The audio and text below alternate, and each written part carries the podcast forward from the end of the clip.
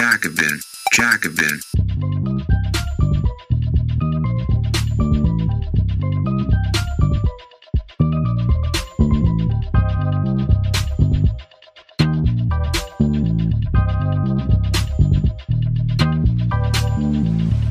Der schwarze Jakobiner über unsere visuelle Identität von Remikey Forbes, übersetzt von Joachim Jachnow.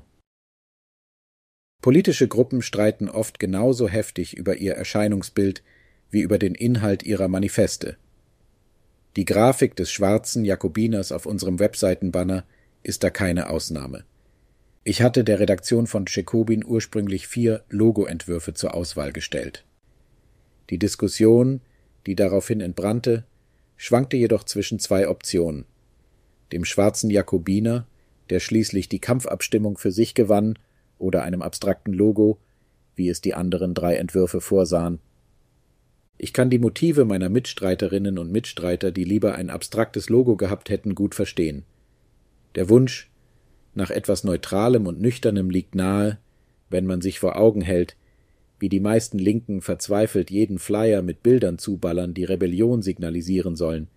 Ein kräftiger Arm, der einen anderen kräftigen Arm hält, eine Faust, die irgendetwas umschließt, Angela Davis, die klagend in irgendetwas hineinruft und so weiter. Doch kein Bild ist wirklich neutral. Und es ist keine Designlösung, eine visuelle Identität im Säurebad der abstrakten Hochmoderne aufzulösen.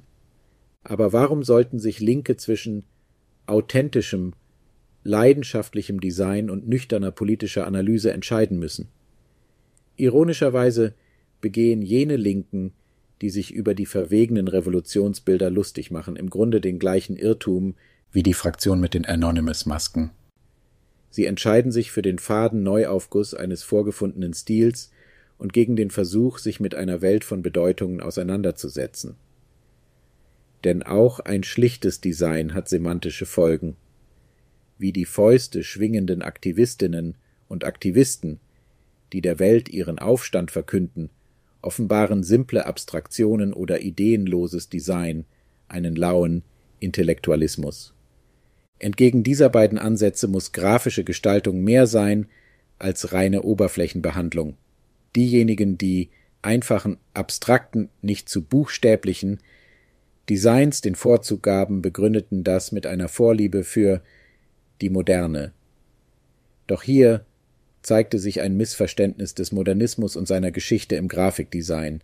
Die Moderne fasst sehr unterschiedliche Traditionen zusammen, von den hochgradig expressiven Werken der 1920er und 30er Jahre bis hin zum Funktionalismus der Mitte des Jahrhunderts, von den starren Entwürfen der Schweizer Moderne bis hin zu den eher lockeren und verspielten Formen der New Yorker Schule. Die Beweggründe der Moderne waren stets komplexer, als das Klischee von weniger ist mehr.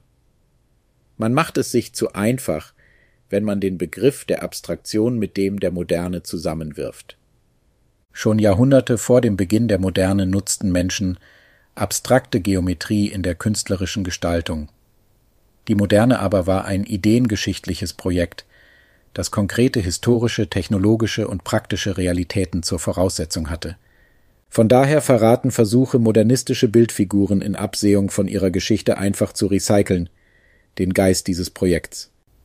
Stephen Heller, Art Director der New York Times Book Review, beschrieb die Moderne als die Ergründung der äußeren Grenzen und der Universalität visueller Kommunikation. Das ist eine Tradition, hinter der ich stehen kann und deren Bedeutung weit über leichtfertige Fingerübungen in formaler Abstraktion hinausgeht denn der Kniff bestand darin, einen Schwarzen als universelles Subjekt darzustellen, eine Ehre, die normalerweise nur weißen Visagen zuteil wird. Die Verwendung abstrakter Logos ist zentrales Element von Unternehmensidentitäten. Sie war nicht nur die Folge des schweizerischen Einflusses auf die Designschulen in der Nachkriegszeit, sondern entsprach auch den Bedürfnissen großer, hierarchisch organisierter multinationaler Institutionen. Für solche Institutionen ist es von Vorteil, aus einfachen Formen zusammengesetzte visuelle Identitäten zu haben, die dann an verschiedene Unterabteilungen angepasst, auf alle möglichen Flyer und Prospekte gedruckt, zu Skulpturen verarbeitet, an Flugzeugen, Lastwagen und Gebäudefassaden angebracht werden können und für verschiedenste kulturelle Kontexte geeignet sind. Diese Institutionen verfügen über riesige Budgets und können so ihre Markenidentität allgegenwärtig machen. Sie müssen sich nicht so sehr darum kümmern, ob ihre Logos einprägsam sind, weil sie durch schiere Masse Wiedererkennungswert erzeugen können. Doch die sozialen und wirtschaftlichen Entwicklungen seit den 1970er Jahren haben sich auch in der Gestaltung visueller Identität niedergeschlagen. Das Imperium der Designagentur Unimark International brach zusammen, Helvetica, der Schrifttyp des sozialdemokratischen Klassenkompromisses, veraltete. Bei Jacobin waren wir in der glücklichen Lage, unsere Logos eher nach ihren semantischen als nach formalen Vorzügen auszuwählen. Doch einige der stärksten visuellen Markenzeichen sind eigentlich formale Katastrophen. Nehmen wir zum Beispiel die geballte Faust, möglicherweise das produktivste Werkzeug im grafischen Handwerkskoffer der Linken. Die Linienführung ist unübersichtlich und auf kleineren Skalen schwer zu erkennen, und semantisch versinkt die Faust bei unüberlegter Platzierung leider viel zu oft im Brei der Bedeutungslosigkeit. Aber wie die blaue Faust aus Wisconsin beweist, kann selbst die fürchterliche Neuauflage einer sowieso schon hässlichen Form auf eine brillante Weise wirkmächtig werden, wenn sie nur richtig gemacht ist. Anstatt also an irgendwelchen Formen herumzutüfteln, sah ich mir mal wieder Quaimada an und griff zu CLR James Buch Die schwarzen Jakobiner. Meine Suche war im Grunde abgeschlossen, nachdem ich die Szene in Quaimada gesehen hatte, in der der schwarze Revolutionsführer José Dolores von britischen Truppen gefangen genommen wird. Marlon Brando der einen imperialen Agenten spielt, erzählt Dolores Geschichte einem britischen Offizier. Ein Musterexemplar, nicht wahr? Eine beispielhafte Geschichte. Am Anfang war er ein Nichts, ein Wasserträger, aber England macht ihn zu einem revolutionären Führer, und sobald er keinen Nutzen mehr hat, wird er beiseite geschoben. Doch jetzt, wo er wieder im Namen derselben Ideale rebelliert, die England ihm beigebracht hat, beschließt England, ihn zu eliminieren. Findest du nicht, dass das ein kleines Meisterwerk ist? Als ich der Redaktion den schwarzen Jakobiner vorschlug, gab es einige Befürchtungen. Sie hatten Einwände dagegen, eine schwarze Person zu unserem Maskottchen zu machen, da das als Anmaßung empfunden werden könnte. Eine berechtigte Sorge angesichts der problematischen Geschichte von Schwarzen auf Logos vom Typ Uncle Ben's und Aunt Jemima.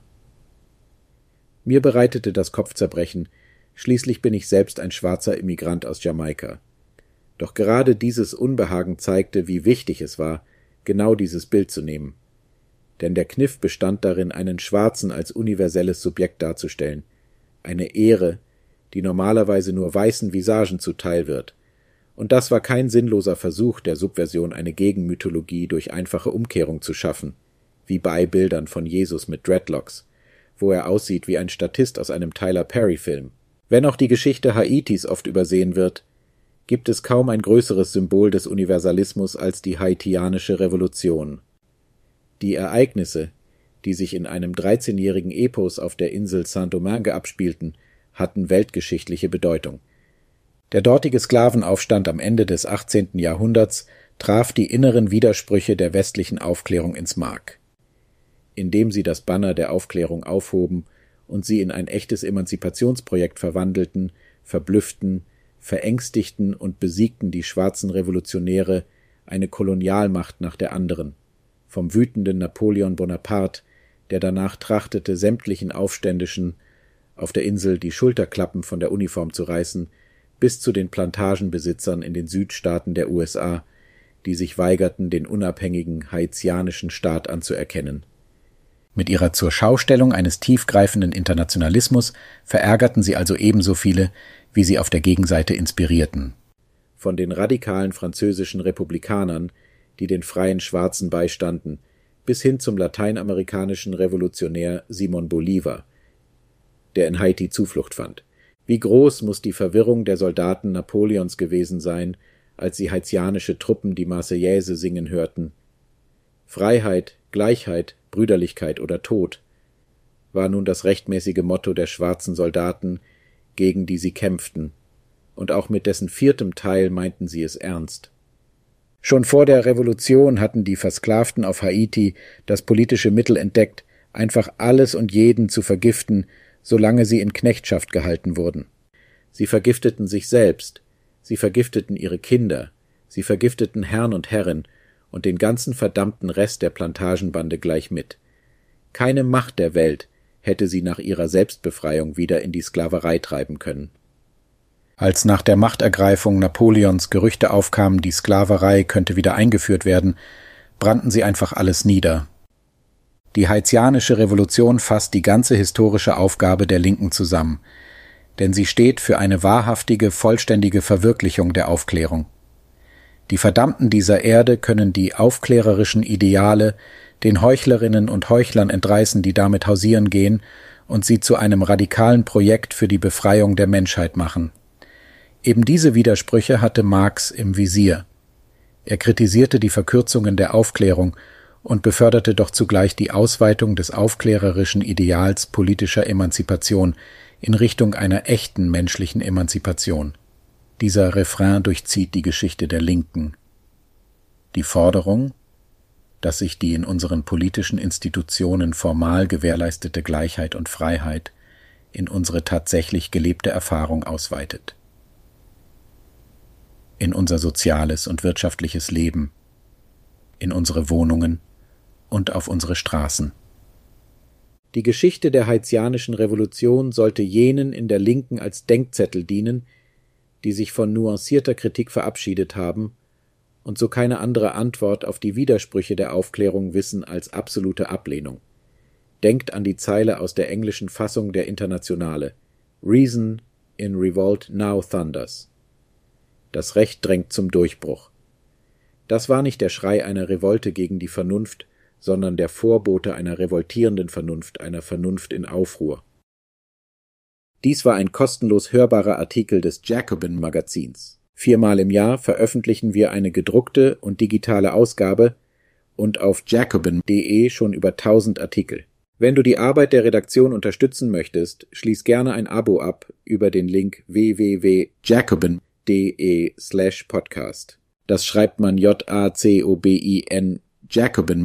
Nur dank der Unterstützung von Magazinabonnentinnen und Abonnenten können wir unsere Arbeit machen, mehr Menschen erreichen und kostenlose Audioinhalte wie diesen produzieren. Und wenn du schon ein Abo hast und mehr tun möchtest, kannst du gerne auch etwas an uns spenden via www.jacobin.de slash podcast. Den Link findest du auch in der Episodenbeschreibung. Vielen Dank.